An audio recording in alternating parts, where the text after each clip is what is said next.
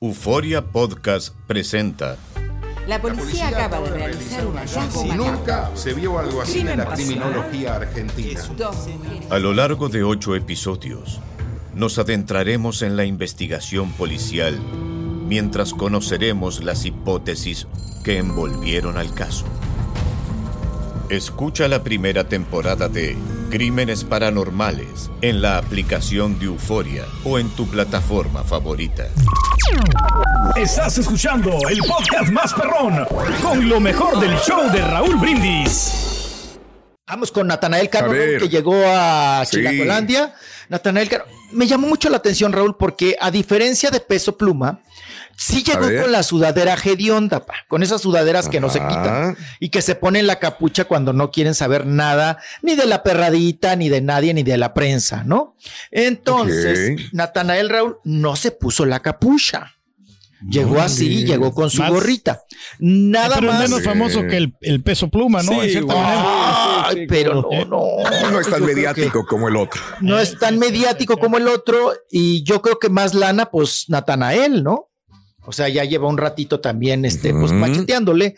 Eh, Claro. Lo que sí me llamó la atención, Raúl, es que la patita le quedó, a pa- le ¿Cómo le cucharea. quedó? Sí. Le cucharea la ¿no? De Natanael. de Natanael, Raúl. ¡Oh!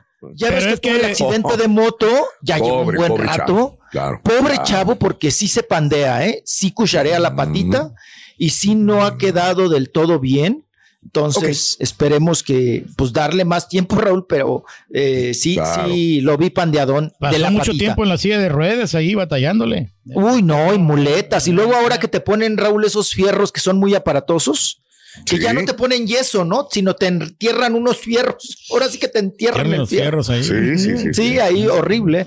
Eh, pero dicen que, pues bueno, ya no afecta más como el yeso, ¿no? Que Pues está cayendo bien, ¿no? Está firmando los autógrafos a todos los fans ahí. Mira, Eh, firmó autógrafo, Raúl. Tuvo convivencia, no convivencia, iba caminando e iba atendiendo también a los fans. La gente, los chavos que sí lo identificaron en el aeropuerto y que le pidieron un autógrafo o la selfie. Sí. Y solamente llevaba un guarro, uno, porque vemos a vimos a Peso Pluma que llevaba cinco guarros, ¿no? O la Becky que llevaba ocho, ¿no? Guarros. Natanael eh, nada más a- a- ocupó uno, Raúl, un mamey, un guarro Sí. mamey. Ahí está, eh, eh, y tenemos un poco de, de- de imágenes. Y Raúl dice que él no descarta, que le cae muy bien, dice Natanael Cano, que le cae muy bien Paquita la del barrio, y que no descarta echarse un tumbao con Paquita, ¿no? Un palomazo. Echarse Eh. un palomazo. Eh, escuchamos en una ráfaga a Natanael Cano. Nata Tyson.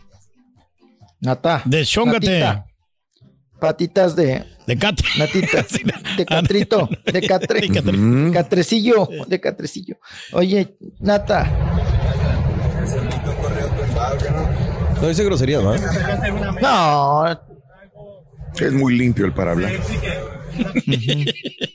Por eso me dijo. No, luego les quitan las groserías, Raúl, eh, Raúl, y no se pueden. Sí. ah, o sea, ah, ah, hay, hay personas que no se pueden comunicar sin groserías. No, no logran. O sea, no, no, no. Oye, Yo siempre que un esos. extranjero. No, Oye, el borre bueno, ya aprendió. Siempre. No, jamás al aire he dicho una grosería. Jamás digo. Exacto, por eso te digo. O sea, eh, No, al no sé borre, le- apágale el micrófono. haces, Sí. Ah, no. Es un Ah, no, no, no, no, no, no, no, no, es un albañil allá en Tepito. No, no, no, no, no. Sí.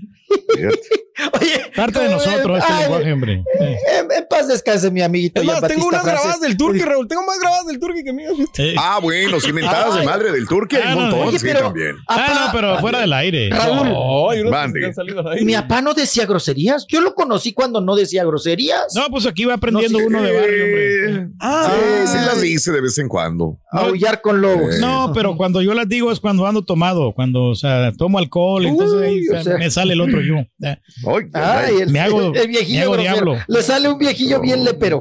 Bien lepero, lepero. le- Pues ahí está, que no descarta y que le gustaría hacer un corrido tumbado con Paquita la del barrio. Digo, pues mira, no se escucharía mal la rata de dos patas. O pobre pistolita, ¿no? Van a salir o los, taco los dos, placero eh, en tumbado. Le Claro. bien. Claro que le vamos a ir a preguntar a Paquita Raúl y nos va a decir, yo ni lo conozco. No sé ni de quién me están hablando, ¿verdad? Sí. Ya ves que ya nadie, a nadie conoce. Ay, pobre Nada más que tienen que con tener listas las dos sillas de rueda ahí, ¿no? Cuando estén dándole evento. Ay, van a hacer choquecitos de Sí, chiquitas, ¿no? El Natanael con, Con Paquita. Con Paquita. Pobre Paquita. Oye, Raúl, la neta, rapidísimo. A ver, Que dime, la, dime, cuiden, dime, dime. que la cuiden, porque ella es la gallina de Sí. los huevos de oro y Sí. mantiene como a 40 personas. Ah, Cuídenla, Por de favor, veras, hombre. cuídenla. por no le den mucho postre, hombre. ¿De quién estamos hablando, güey? De Paquita, Así será. Paquita. De Paquita. Mantiene mucha Ya. gente el señor. Cuiden al Sí, señor. Cuiden cuiden, al viejito, por favor. Por favor. De él dependen muchas familias también, ¿verdad?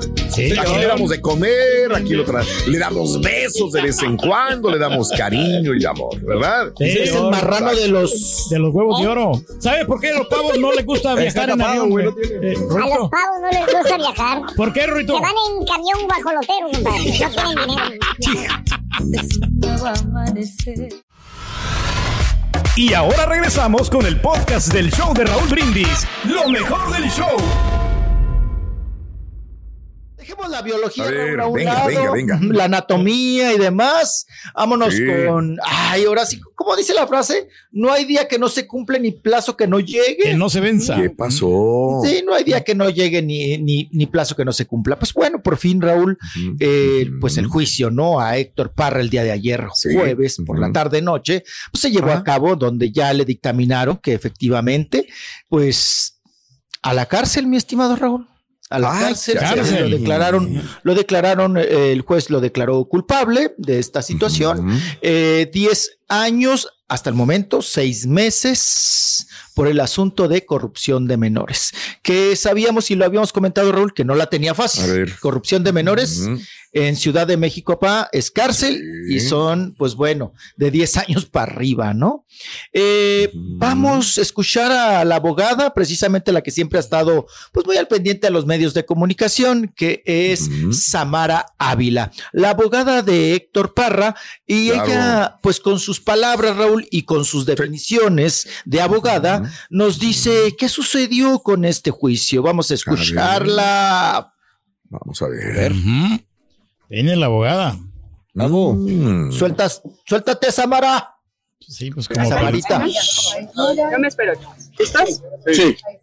voy a ser muy puntual, chicos. Eh, como les comenté, eh, pues no son buenas noticias, pero son noticias al menos completas como yo se las quería brindar y por eso me esperé para el día de hoy. Desafortunadamente y lamentablemente está siendo condenado el señor Héctor por el delito de corrupción de menores, como ustedes ya lo sabían antes.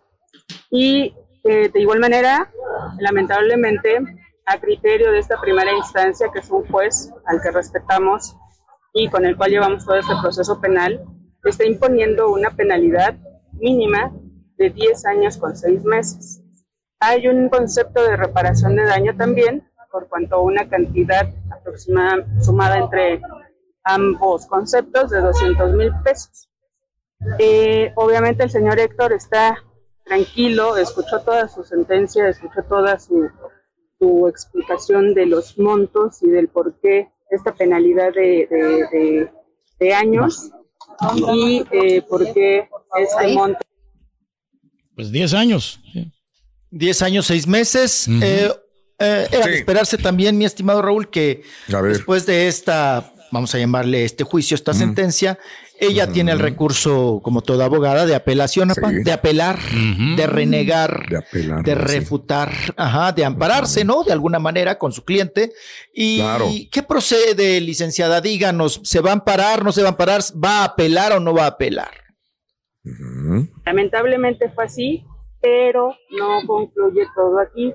Vamos por una segunda instancia. Seguimos sosteniendo, señores, que el señor Héctor es inocente. El señor Héctor está tranquilo, está consciente, se los he dicho desde un principio, sabe lo que implica esta sentencia, sabe, sabe lo que implican estos años impuestos, pero también sabe que hay recursos y que vamos a agotar todas las instancias a su favor. Mm. Está, eh, pues dentro de lo posible, tranquila, porque sabe que todos estos hechos, estas conductas no las realizó su papá. Corazón de hija, sabe que no, no fue así. El señor Héctor también por eso marca un temple tranquilo adentro, explicado, atendido, en el sentido, sentido estricto de que no, no pasó. Esté tranquilo, me dejo que hablara con todos ustedes, que agradeciera a toda la gente que sigue confiando en su inocencia. Que sepa que no están equivocados, que sepa que tuvo que pasar por esta primera instancia, por este juez de enjuiciamiento, respeta esta resolución, pero no está conforme. Entonces vamos a esperarnos esta segunda instancia. El, el recurso de apelación, legalmente hablando, puede suceder que modifique, reduzca o que incluso eh, cambie totalmente el fallo del día de hoy en el sentido estricto de que pueda salir. Esa es la- puede ser la del- Mm, ok. Bien. Bueno, pues ahí venía la manoteadera de preguntas, pero ya tu- tuvimos la esencia precisamente de la abogada de esta cuestión Sí. de la apelación, Raúl, para reducir o realmente quitar esos años de cárcel, apa, y también la fianza, Raúl, o el- la reparación Sí. económica que ya la escuchamos, dijo Ajá. es de 200 mil pesos. Ujú, Entonces, eh, pues ahí está el tema. Raúl, no sé, ayer que se dio pues esta, esta información, ¿no? Este, Sí. este adelanto de este juicio. Claro. No, no- no sé si a ustedes les pasó. Oye. Raúl, yo sentí más, eh, sentí más gacho por así Sí, como, como por la muchacha, ay, pues, por Alex. pobrecita Daniela. Sí, claro. Mm. Sí, Sí, por Daniela. Dije, pobrecita, pobrecita las Todo hijas, las dos, Raúl, ¿no? No, las Sí. hijas.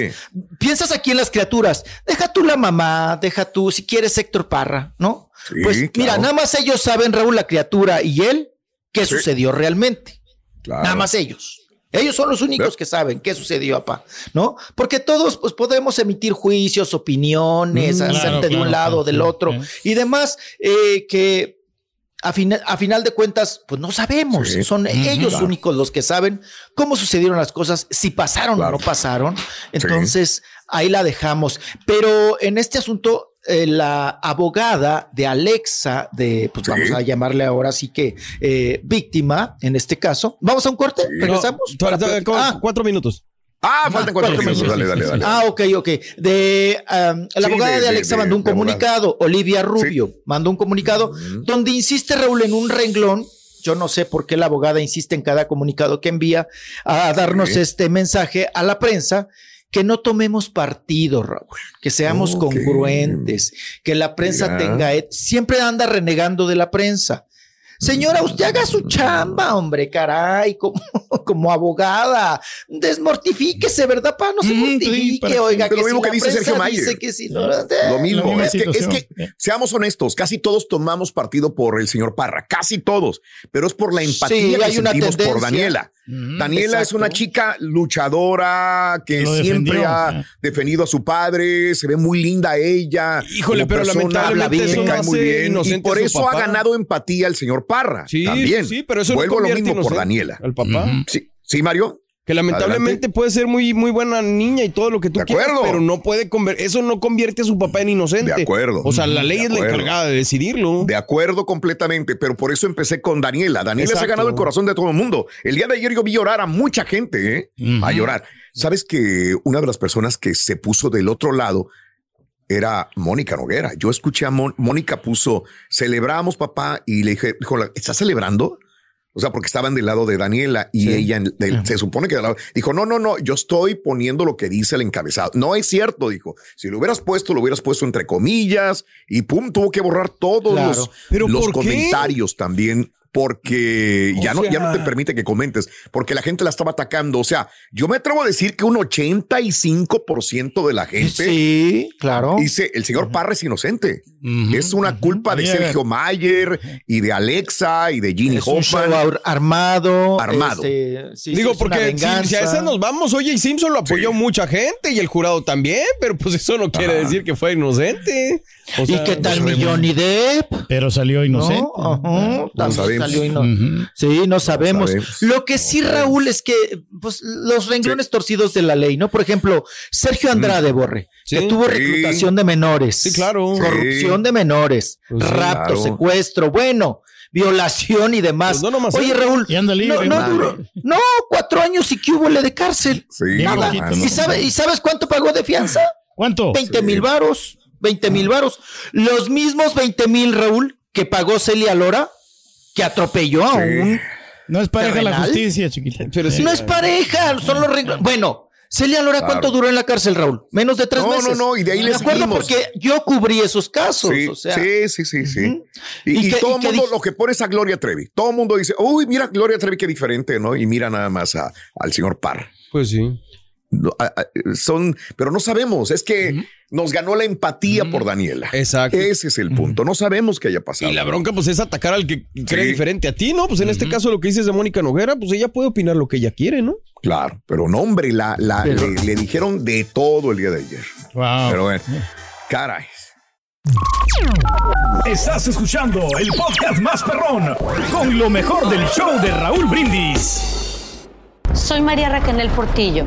Probablemente me conozcan con el nombre que me impuso mi abusador, Mari Boquitas. Cuando apenas tenía 15 años, me casé con Sergio Andrade, el exitoso productor que lanzó la carrera de Gloria Trevi y que resultó ser un abusador sin escrúpulos. Voy a contar esa historia por primera vez sin interrupciones. No vengo a contar mi versión, vengo a contar mi historia. En boca cerrada. Escúchalo en tu plataforma de podcast favorita.